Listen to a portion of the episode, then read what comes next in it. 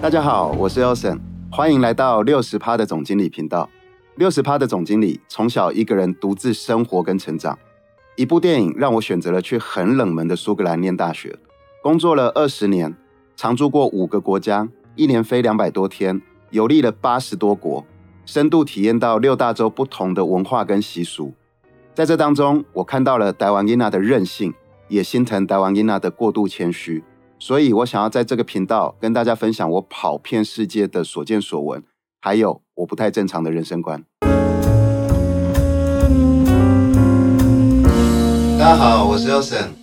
呃，今天呢，六十帕总经理想跟大家聊一聊呃关心的角度。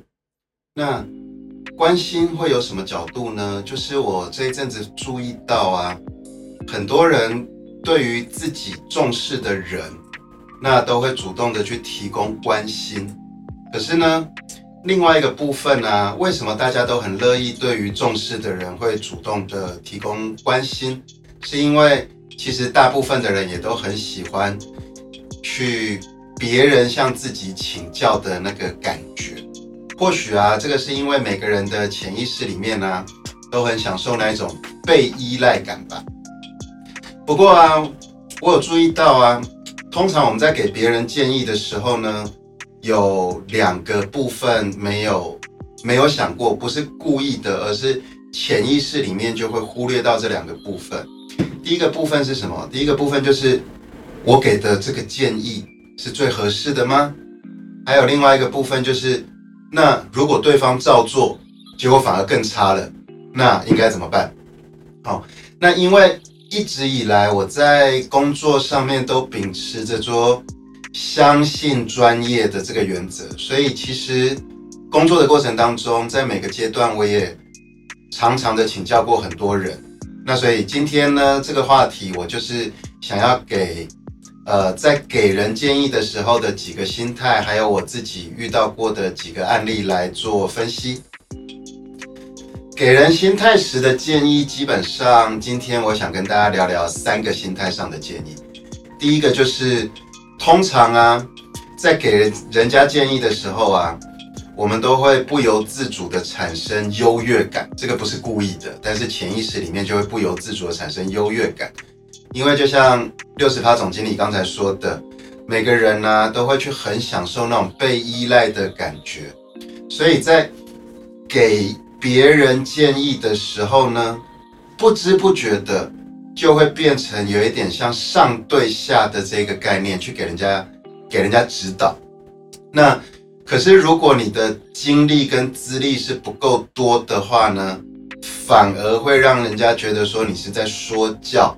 那这样子原本是好意要给人家建议的，或者是给人家关心的，就容易造成反效果。那我这边也可以举两个例子给大家听。第一个是 Elson 在当兵的时候，我很幸运的，我有考到狱官，所以我当兵的时候是军官。那那个时候下面当然就会有一些文书兵要帮我做事嘛。然后呢，我在给他们指导的时候，就会用比较命令的方式。然后如果呃文书兵那里做的不好的时候，我其实那时候因为也很年轻嘛，才二十二岁。所以呢，也就是会酸一下，说你怎么这么笨，连这个都做不好，类似这样子。那我记得有一次，有一个文书兵，呃，他的名字叫林传龙。传龙，如果你有听我的频道，我跟你正式的对不起。好，那那个时候呢，就是我这样子给他指导的时候，其实他很认真的去做，可是做做做做的过程当中一。一直都没有得到称赞，反而是一直在嫌他东嫌他西的。后来他就翻脸了。那翻脸了以后呢，就说你永远只会骂人而已，你只是因为你是军官，不然的话你也没比较厉害。哇，那那一天我就心里面就瞬间觉得非常愧疚。后来呢，就等了半个多小时，等他们到了休息的时间，我就把他找来办公室。然后在白板上面很仔细的跟他讲，我会这么跟你说，是因为一步一步一步应该怎么做。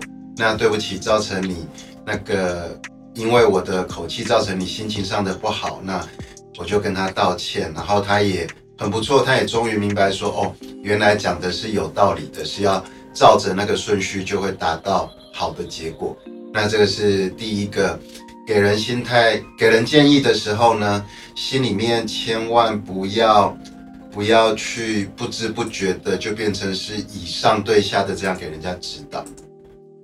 那另外一个就是，我记得在一年半以前我刚创业的时候，那个时候有一个合作伙伴。那他也是很认真，可是他就是反应比较没有那么的机灵。那请他做事的时候，那个过程呢，一直做一直做，就一直吐槽，一直一直一直做不好。那我那个时候，呃，就有刻意的丢一些难题给他。我丢难题给他的原因，是因为希望他从突破这个难题的过程当中得到经验。但是或许就是。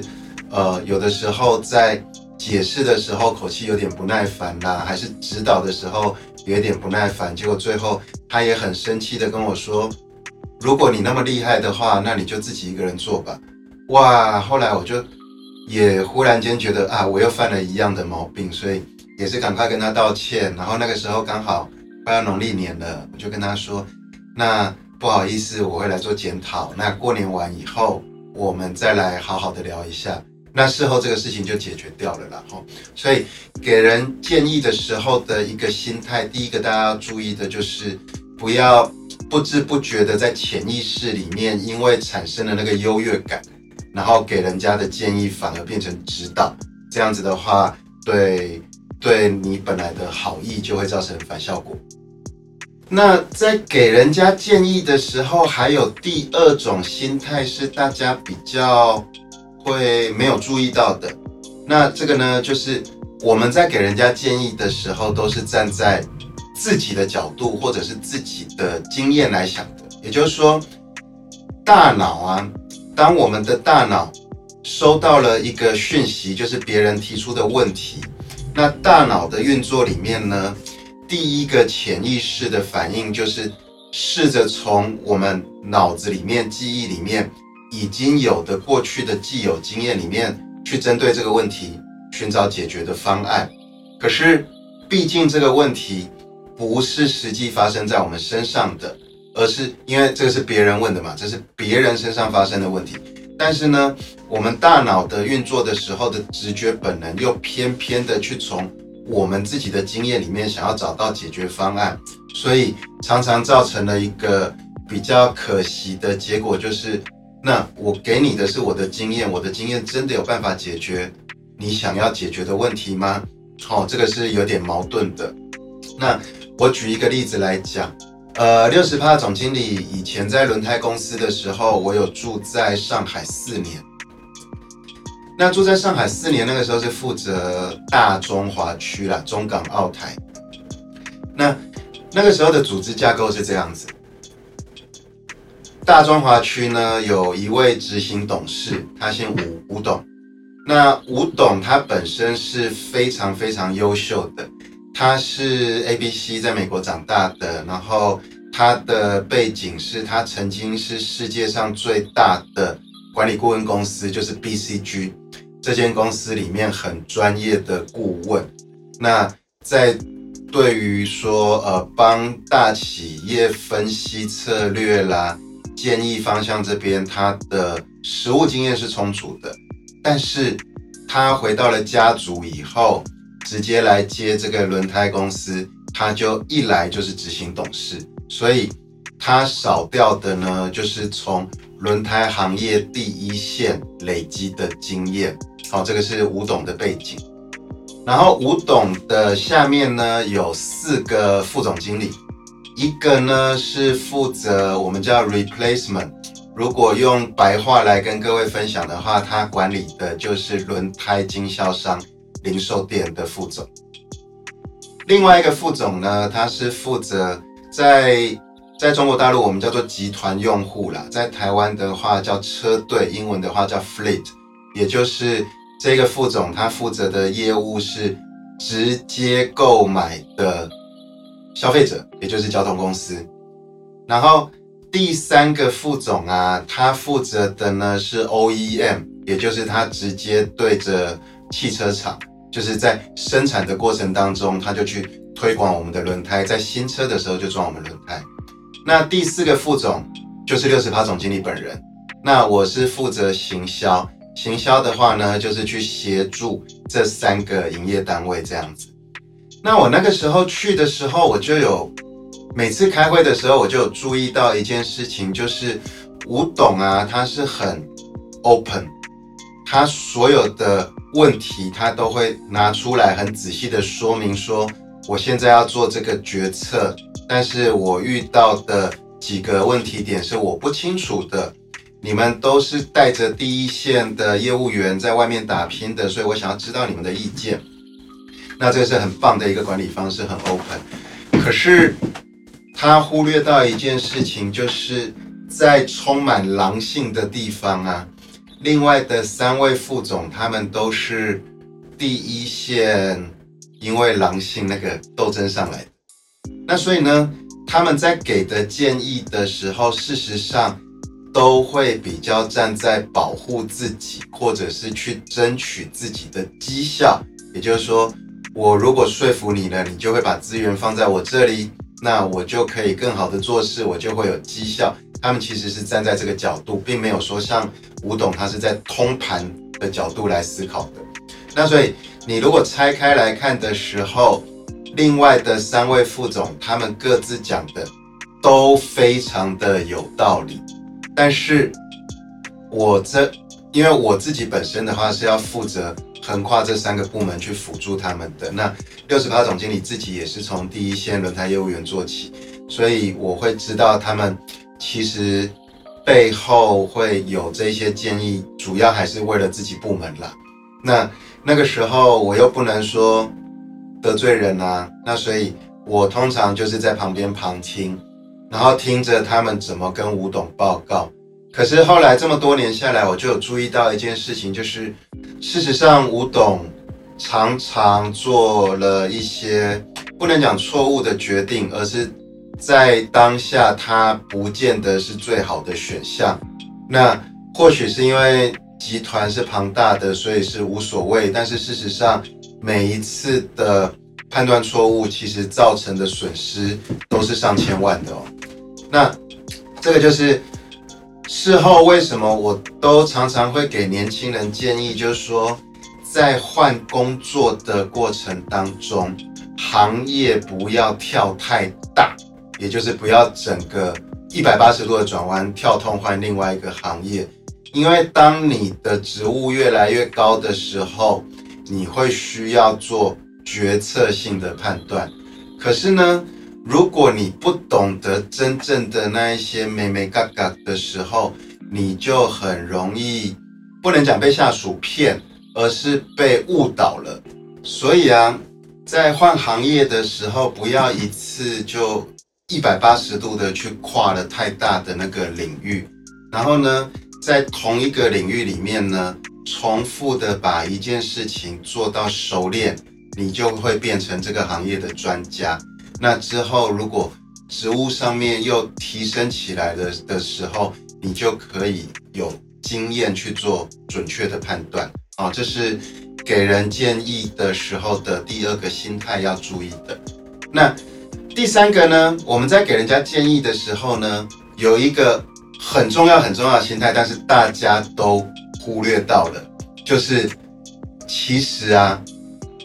我们在给人家建议的时候，是你来问我嘛，然后我口头回答你嘛，对不对？然后呢，因为潜意识里面就是你今天有需要我，你在依赖我的时候，我为了彰显自己的被依赖价值，所以在给建议的时候呢，其实大家都会潜意识里面呢，莫名其妙的会加油添醋一些。其实自己没有亲身经历过的方案，可能是从别人那里曾经听过啦，还是有听听听什么电视啦，什么讲过这一类的。那为什么会这样子呢？因为人家只是口头问你，你只是口头给人家建议的时候，你的潜意识里面其实会有一个安心感，就是反正我也不用负责任。好，这个是很重要的，因为我发现大家绝大部分的人都会犯一个错，但是其实如果你没仔细回想的话，你不会去注意到，因为因为这个潜意识里面的这个安全感，就是反正又没有白纸黑字，我只是给你建议，所以会讲很多。可是如果到最后，你的好朋友基于信任你而完完全全的照做了，那该怎么办？如果你给的建议是对的，或者是刚好你的判断是对的，那当然很好，他们会觉得谢谢你。但是如果你给的是错的，有可能人家会恨你一辈子哦，或者是你真的会害到人家一辈子哦。所以我觉得某个程度来讲，在潜意识里面呢，这个就是有一点点类似感情的陷害。好，这个是大家常常忽略的。我最近。这几个月真的是对这件事情有特别的一个感触，因为因为我回过头来去想，过去的一整年里面，我也是广泛的采纳了各方的建议，然后什么事情都去试试看。因为一开始我的角度是海纳百川，各个不同面向的一个建议我都照做，那我都愿意去试，反正。没有效的就不要再做，有效的就继续加强下去。结果我仔细的算了一下，在过去的一整年里面，我几乎有七百万的台币是浪费掉的，都是因为我觉得很多建议都很好，那我也很想要，我也很想要尝试，但是我忽略到的是说，安娜，如果失败了，赔的是我的钱，你没关系呢。好，所以这个是。我用自己亲身的经历来分享给大家。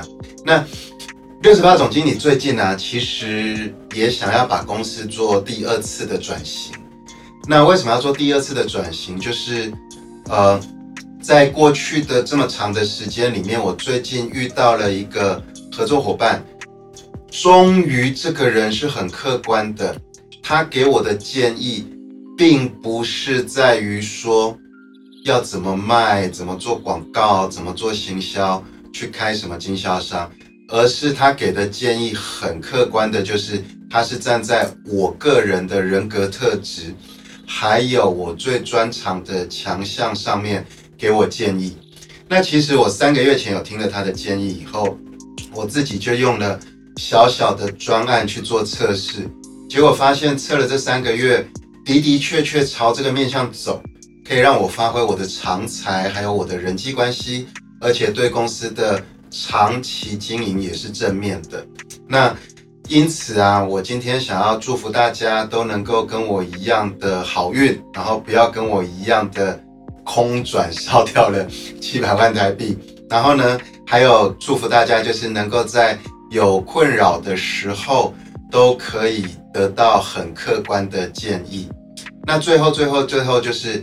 也要提醒大家，就是给人家建议、给人家关心都是很好的，这个是我们发自于良善的表现。但是在给人建议的时候，千万不要犯了六十趴总经理刚才提到前面那三种无心之过哦。谢谢大家。